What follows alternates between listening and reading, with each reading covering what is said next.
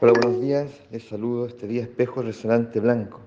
El día número 7 en la trecena del humano este año mago. El día de hoy decimos que el espejo es el nahual portador de la verdad.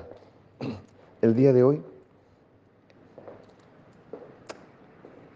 el reflejo es clave, la percepción del reflejo, la, la naturaleza del reflejo.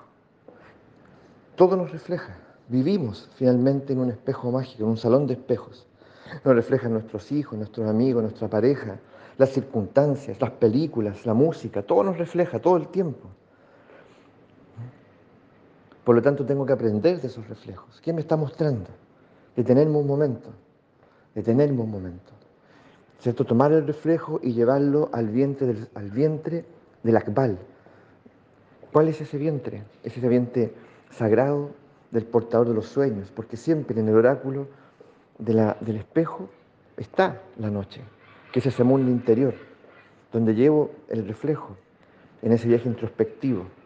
Y permito que allí se muestre, porque no se va a mostrar así como así, ya en medio de la calle, se va a mostrar en ese espacio íntimo, en ese vientre sombrío, donde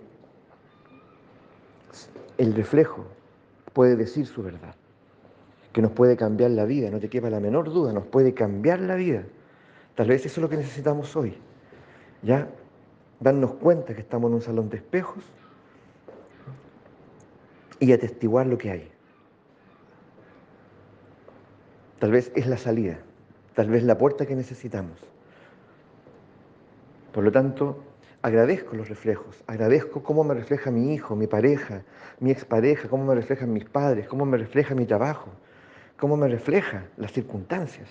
Lo agradezco, porque sin gratitud el reflejo se encierra. así que tengo que tener mucho cuidado al respecto, mucho cuidado. Vuelvo a reiterar, porque sin gratitud el reflejo se cierra, se vuelve obstinado y no se quiere mostrar. Entonces yo agradezco, pero ¿cómo voy a agradecer algo que de pronto me duele o algo que de pronto me ofende o algo que de pronto... Bueno, en este instante gratitud, en ese gran instante de gratitud y emerge el esplendor. Y se transforma, y de pronto se transforma todo el panorama. Y lo que parecía tan opuesto se vuelve favorable.